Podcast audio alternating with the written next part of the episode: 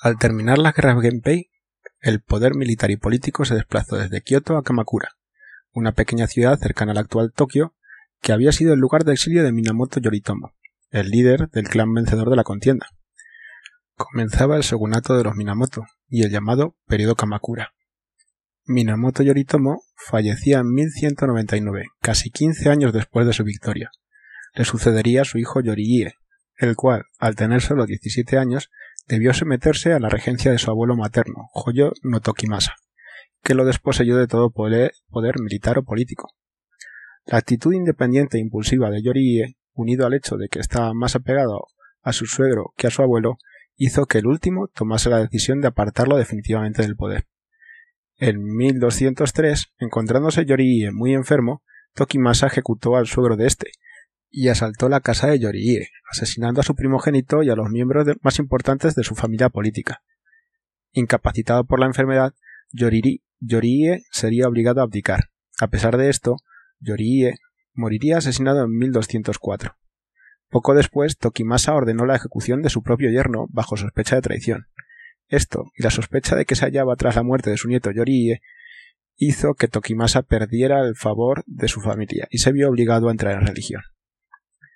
Su sucesor al mando del clan Hoyo sería su primer hijo, Yoshitoki, que también asumió la regencia del nuevo shogun. Minamoto Sanetomo, de 12 años y hermano menor del difunto Yorie. Sanetomo viviría 15 años más. Carente de todo poder y permanentemente bajo amenaza de asesinato, dedicó su vida a la poesía y al alcohol. Su peor temor se materializó el 13 de febrero de 1219, cuando durante un banquete en el templo de Hachiman, su sobrino, administrador jefe del templo y que lo consideraba responsable de la muerte de su padre, puso fin a su vida. Con ello quedaba extinta la línea de sangre de Minamoto Yoritomo. El emperador retirado Gotoba se preguntaba con qué derecho el clan Hoyo gobernaba de facto Japón. A fin de cuentas, el shogunato se había otorgado al clan Minamoto por liberar al imperio de los Taira. Y los Hoyo no solamente eran antiguos seguidores de los Taira, compartían origen genealógico con ellos. Con el tiempo empezó a sospechar que serían capaces de, oponerse a un edicto imperial.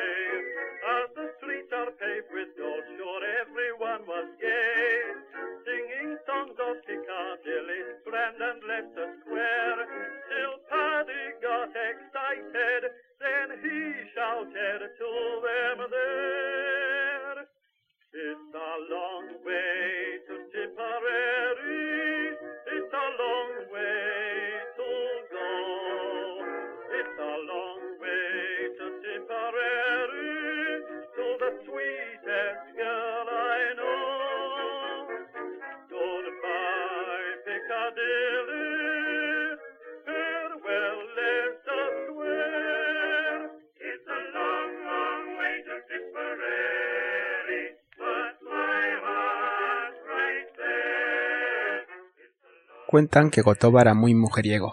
Aficionado a las bailarinas, concedió al padre de una de sus favoritas el gobierno de las provincias de Nagae y Kurahashi. Cuando el padre de la bailarina llegó a Nagae y reclamó el gobierno de la provincia, fue expulsado por el representante shogunal.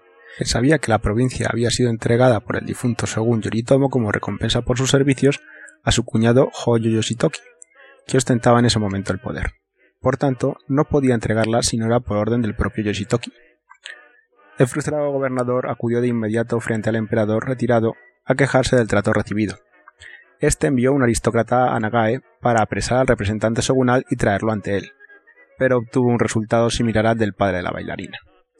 Entonces Gotoba, aprovechando que una embajada imperial tenía que viajar a Kamakura para asistir a los funerales por Sanetomo, envió un requerimiento al mismo Hoyo Yoshitoki para cumplir con el edicto y entregarle al padre de la bailarina el gobierno de las dos provincias. La respuesta de Yoshitoki viajó de vuelta con la embajada. Por supuesto, rehusaba ceder las provincias. Además, los Hoyo, que no querían renunciar a, ser los regentes del shogun pese a haberse quedado sin un heredero al shogunato, solicitaron el envío de un niño de noble cuna para actuar de shogun y perpetuar de este modo la regencia. La corte envió a Fujiwara Mitora, de dos años de edad e hijo del regente imperial, a Kamakura para ejercer de shogun pero el emperador retirado no pensaba mostrarse tan dócil por mucho tiempo. Gotoba, por consejo de Kyo no Ni, una muy allegada, convocó a los cortesanos que habían demostrado su lealtad a la corte haciendo aportaciones para la reconstrucción del palacio imperial y comenzó a planear una conspiración. Fujiwara Hideyasu propuso acudir a Miura Taneyoshi, que se encontraba en ese momento en la capital. El clan Miura era uno de los principales clanes del este, y había sido de los primeros en respaldar la rebelión de Minamoto no Yoritomo al comienzo de las guerras Genpei. Hideyasu vivía cerca de la residencia de Taneyoshi, de modo que le invitó a beber a su casa, y cuando ambos estuvieron lo suficientemente ebrios, Hideyasu le reveló sus verdaderas intenciones. Afortunadamente para él y contra todo pronóstico, Taneyoshi se mostró receptivo.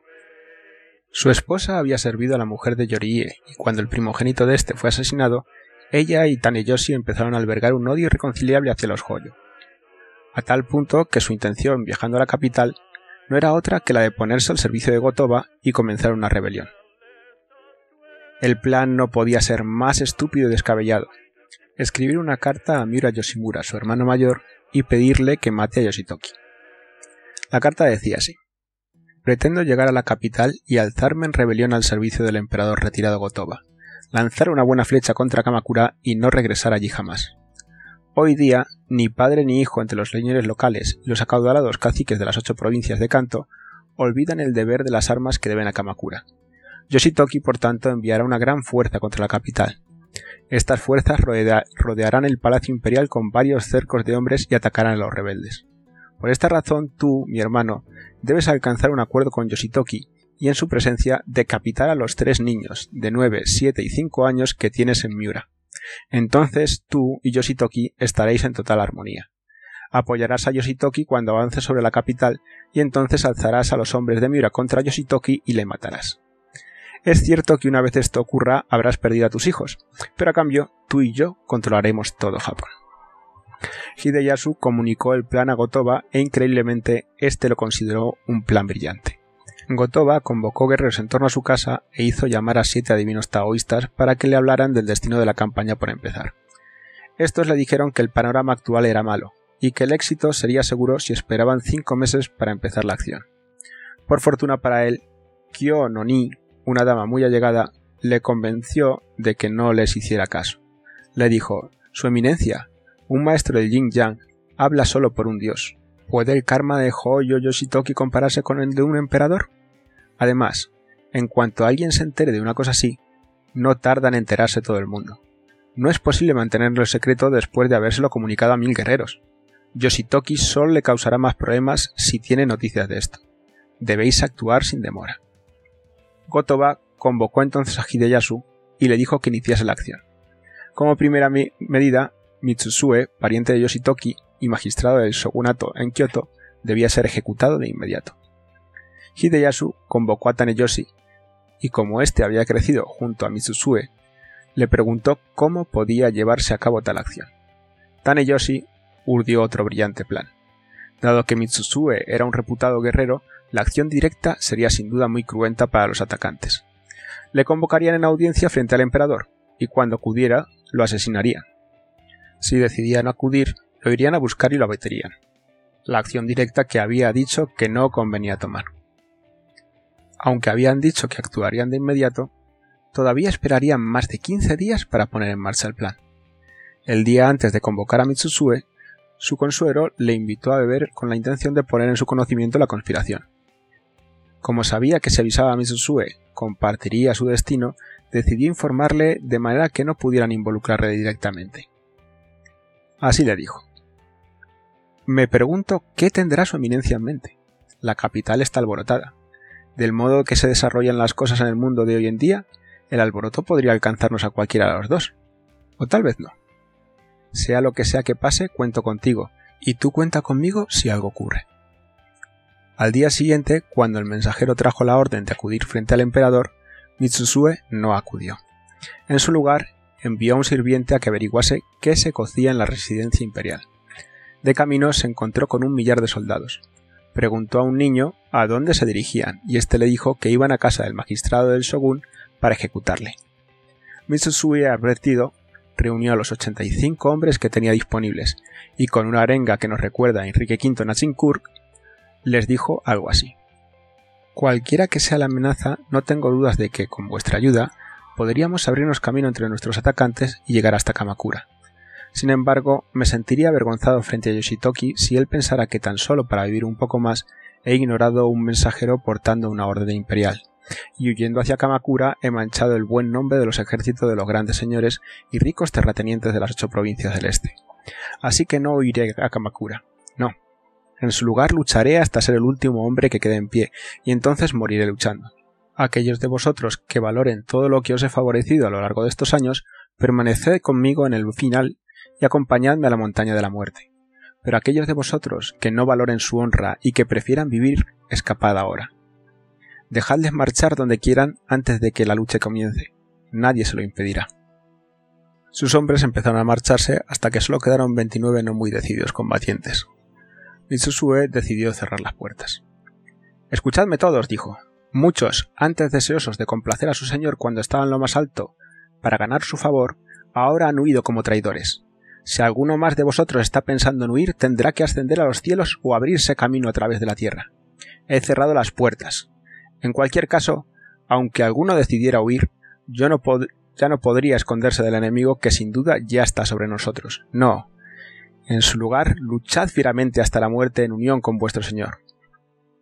Dicho esto, estando todos más decididos, se aprestaron para la batalla. Mitsusue renunció a llevar armadura, consciente de que no le ayudaría a ganar, eran muy pocos contra muchos. Con Mitsusue y su hijo solo sumaban 31. Cuando los mil guerreros llegaron a las puertas y sus numerosos pendones fueron visibles por encima del muro, Mitsusue ordenó desbloquear las puertas. Total, mantenerlas cerradas tan solo les permitiría vivir un poco más. Tras una cruenta lucha, los partidarios del shogun restantes prendieron fuego a la casa y se quitaron la vida adentro. Hideyasu comunicó las noticias al emperador Gotoba, al menos 35 samuráis al servicio del emperador habían muerto, y eran incontables los heridos.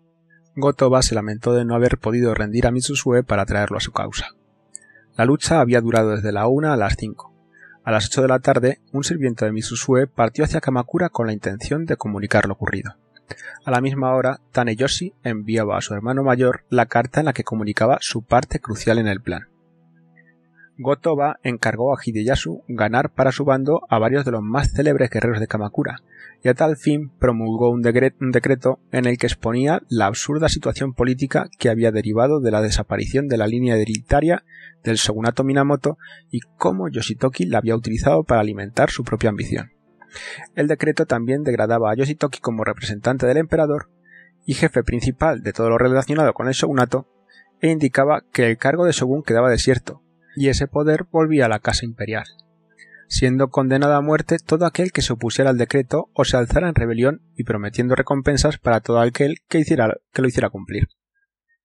El mensajero, con el decreto, partió hacia Kamakura a las cuatro de la madrugada del día siguiente.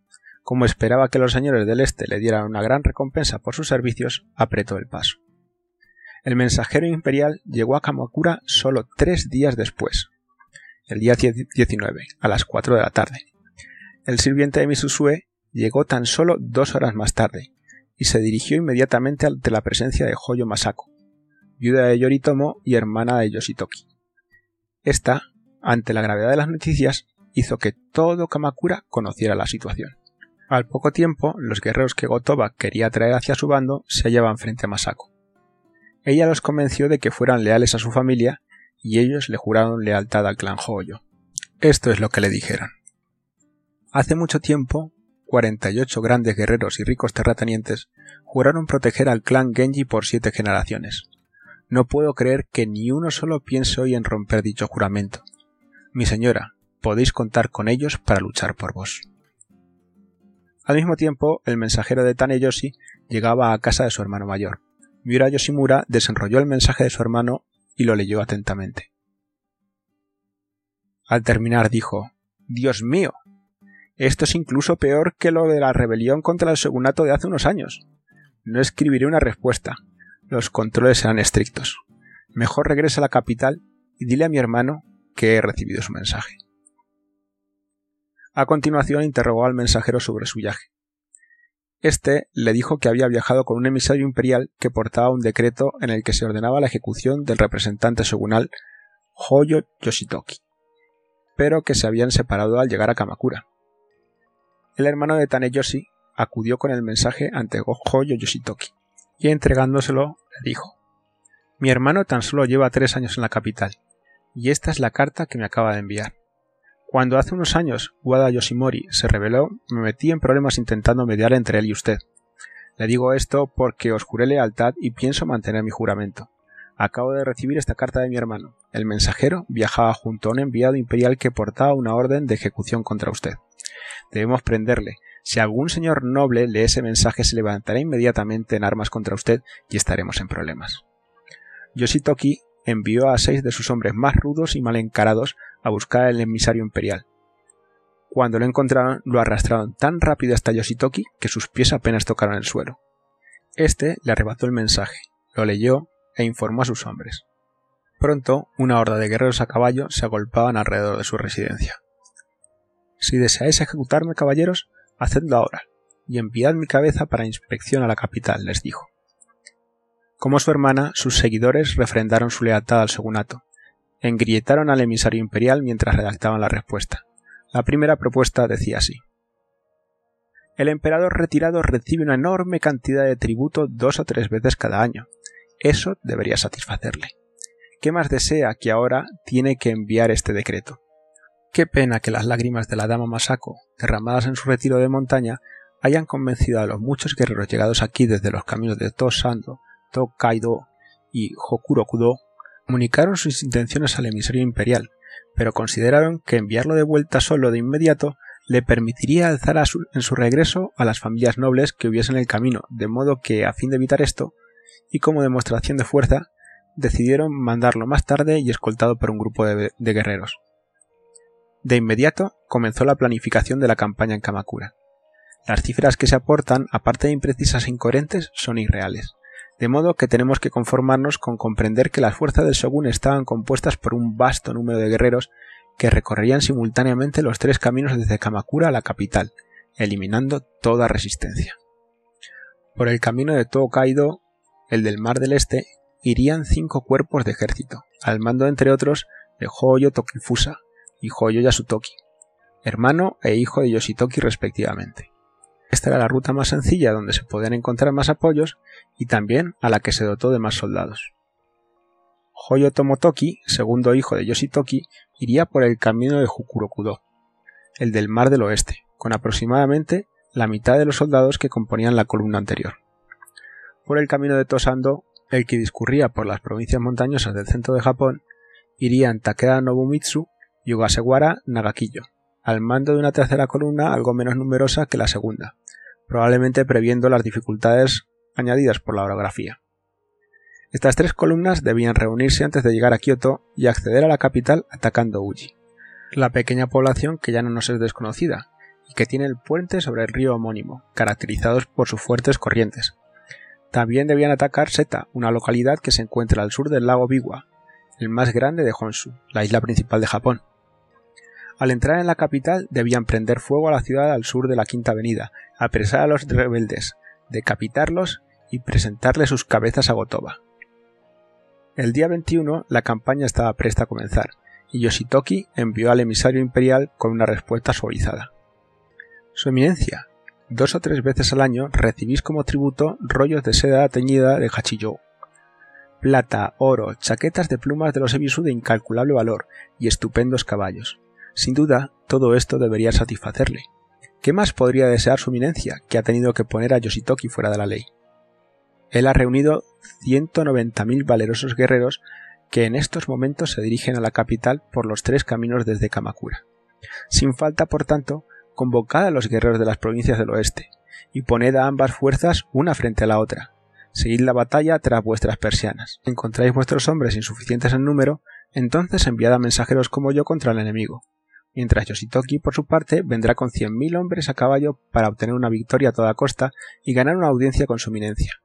Esto es lo que Yoshitoki me ordenó que dijera. El emisario reflexionó sobre su suerte. sobre cómo había apretado el paso camino a Kamakura esperando volver cargado con regalos y recompensas por su servicio, y cómo casi había perdido la vida y volvía a la capital tan solo con un poco de arroz seco. Y decidió tomárselo esta vez con mucha más calma. Si el viaje de ida le había llevado tres días y medio, el de vuelta le tomó cinco y medio. A su regreso fue, fue recibido con jolgorio por el emperador y por toda su corte, que creían que traía la cabeza de Yoshitoki. Cuando comunicó el mensaje de Yoshitoki, todos se miraron con consternación. Kotoba declaró Caballeros, esto es extremadamente desafortunado.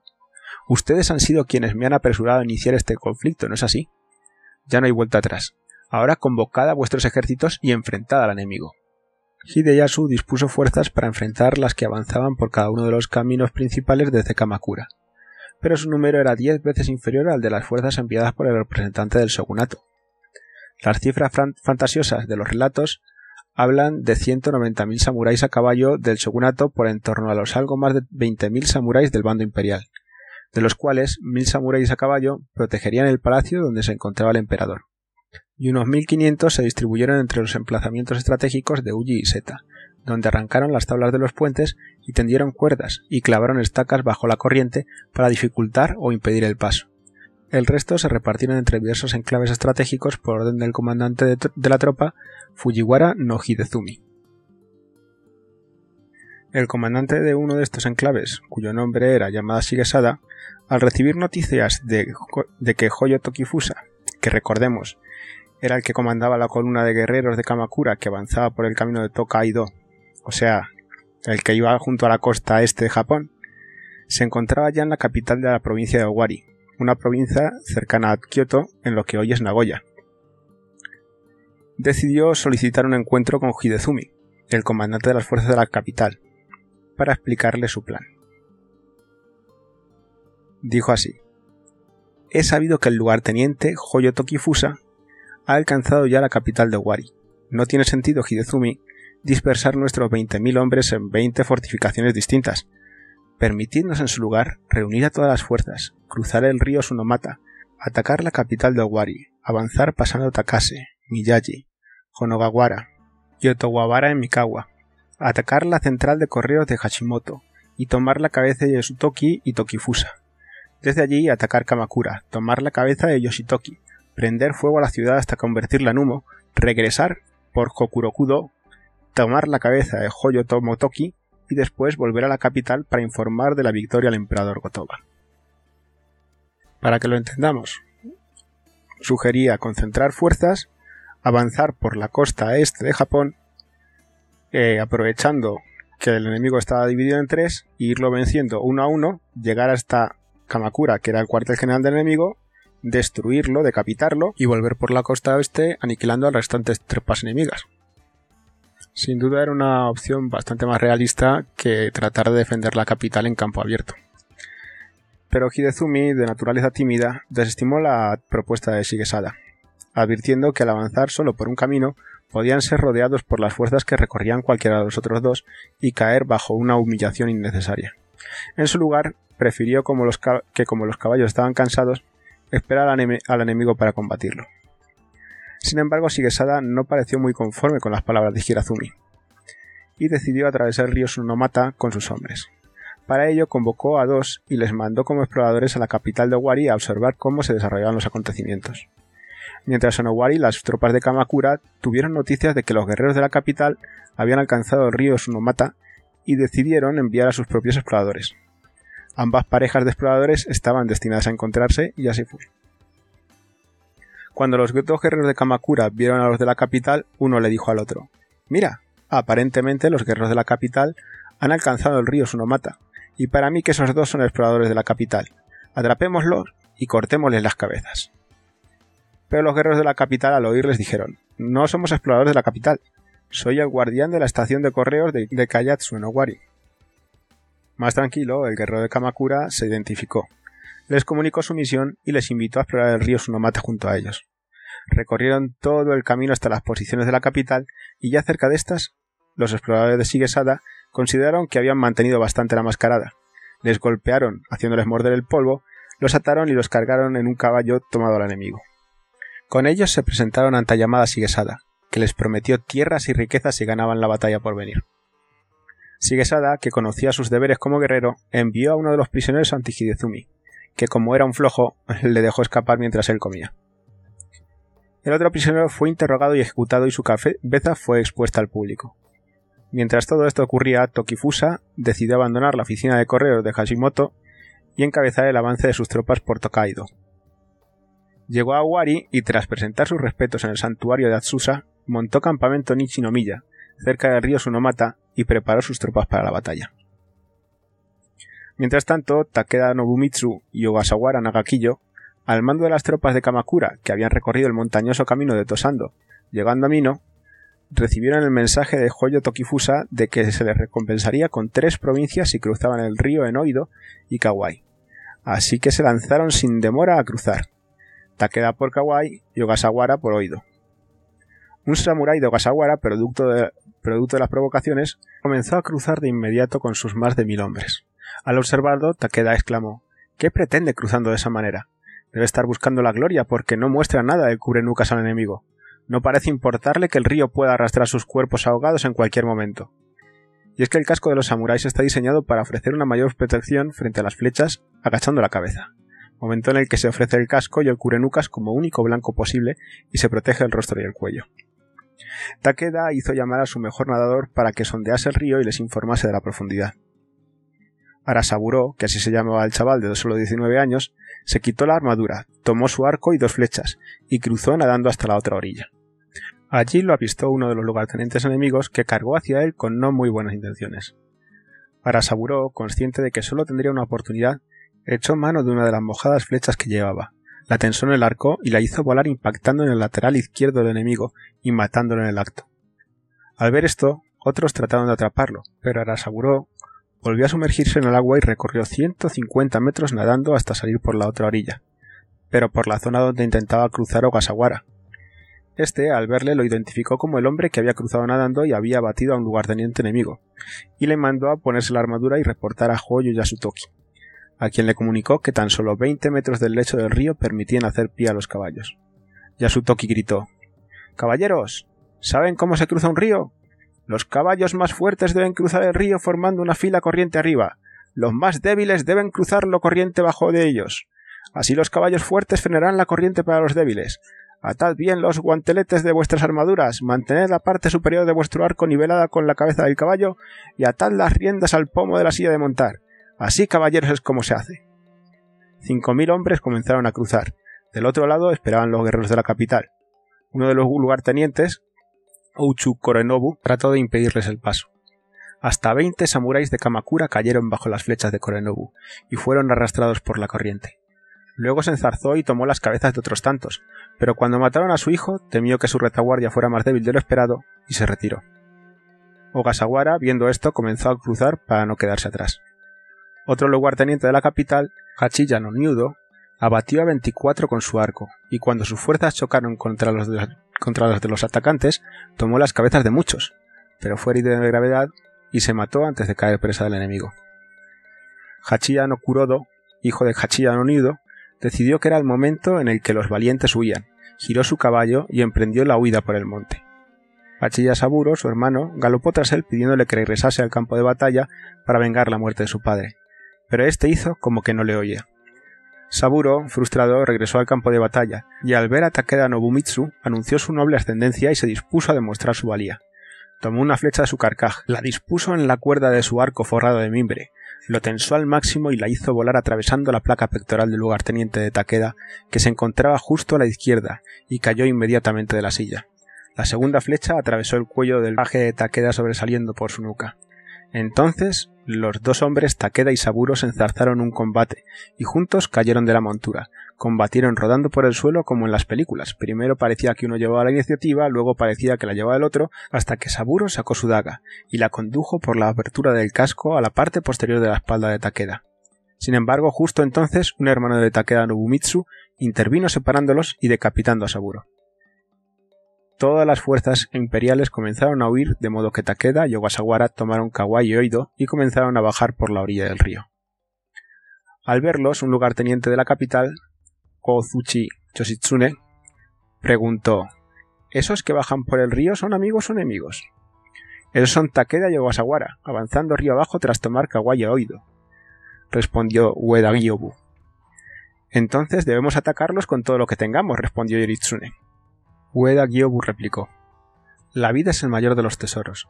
Dicen que tan solo con permanecer vivo podríais topar con alguna maravilla. Escapad, señor. Poneos al servicio de Hoyo y Asutoki y prepararos para llegar lejos en la vida. Kozuchi Yoritsune estuvo de acuerdo y se sometió a Yasutoki. Cuando éste lo llamó a su presencia dijo Escuchadme, caballeros. Una vez que un guerrero ha elegido el bando de la capital, es ahí donde debe permanecer. Si se ha, unido a Kamakura, es ahí también donde debe permanecer. Pero no, aquí está este hombre frente a mí. No lo entiendo. Todo guerrero sabe esto, o al menos debería. Decapitad a estos traidores. Cortaron las cabezas de Yoritsune y sus tres hijos y las expusieron en picas. Los guerreros de la capital, Koremune Takachika y Shimoyo Dono, permanecían a la espera protegiendo Jiki no Watari. En la orilla opuesta aparecieron las tropas de Kamakura, que con las maderas de una capilla cercana comenzaron a construir balsas, y con esas balsas se dispusieron a cruzar el río. Nadie ha sido capaz jamás de cruzar por aquí. Crucemos río arriba, objetó uno de los guerreros de Kamakura. No, no, cruzaremos aquí. Toki en persona me encargó el reporte de esta batalla en el Consejo. ¿Acaso alguien se atrevió jamás a cruzar río arriba? Tengo ya más de setenta años, no me importa morir, respondió Yamato Nonido, uno de los lugartenientes de Kamakura. Y comenzó a cruzar con más de cien hombres sin perder a uno solo. Al ver esto, los guerreros de la capital se dieron la vuelta y huyeron sin disparar una sola flecha. Kato no Mitsusada Anise decidió seguir el ejemplo de los Heike en la batalla del río Fuji, cuando escaparon de una banda de patos salvajes que levantó el vuelo en plena noche. ¿Os acordáis? Creo que hablamos de ella en un especial de Halloween y también en el de la guerra Genpei. Pues estos guerreros al mando de Kato Mitsusada huyeron de una banda de grullas que confundieron con los estandartes del enemigo. Tres mil guerreros corrieron sin disparar una sola flecha. En contraste, en Kami no Se, encontramos a Minamoto no Kakeru Saemon. Kakeru se encaró al enemigo y gritó ¿Me conocéis, hombres de canto? Soy Minamoto Kakeru, de la Liga Watanabe, afamado entre las catorce comarcas de Setsu y guerrero conocido por valer por mil. Era en verdad un guerrero muy poderoso, y en un santiamén sus flechas derribaron a quince enemigos. A continuación siguió un enfrentamiento cuerpo a cuerpo donde Kakeru corría de un lado a otro matando y tomando las cabezas de sus, enemigos al tiempo que gritaba su propio nombre. Sus hombres y él aguantaron hasta la mañana siguiente sosteniendo una lucha magnífica, pero al final se retiraron. Hideyasu y Taneyoshi, que estaban protegiendo a Mamedo no Watari, cargaron para enfrentarse al enemigo. Taneyoshi abatió con su arco a 23 enemigos que fueron arrastrados por la corriente. Mataron a muchos enemigos más y tomaron sus cabezas, pero en última instancia tuvieron que dar la vuelta y retirarse. Esta escena se repitió en los restantes puntos estratégicos defendidos por los guerreros de la capital. Dos días más tarde, Gotoba recibió noticias de la derrota, y terriblemente contrariado convocó a su corte junto al río Kamo y abandonó la capital, al parecer en dirección al monte Hiei. Pero luego sin ninguna explicación volvió, lo cual de algún modo tranquilizó a la población. Los, puentes de Seta Yuji aún permanecían como última línea de defensa de la capital. Todo noble o señor con algún conocimiento bélico emprendió el camino a esos dos lugares.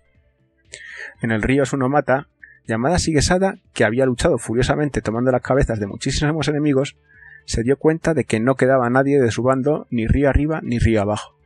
Se sintió descorazonado y pensó que no tenía sentido morir aislado, de modo que decidió ir al río Huisegawa, donde se unían los caminos de Tokaido y Tosando, para presentar su última batalla allí junto a 300 guerreros. Al llegar allí, 3.000 guerreros de Kamakura se aproximaron a ellos para tratar de identificarlos. Al menos que yo sepa, su líder es llamada Sigesada, que luchó fieramente en el río Sunomata. Atrapadle, dijo un guerrero. Las dos fuerzas chocaron y el furioso ataque de Sigesada abatió a flechazos a cien guerreros enemigos por 48 de sus hombres que cayeron muertos.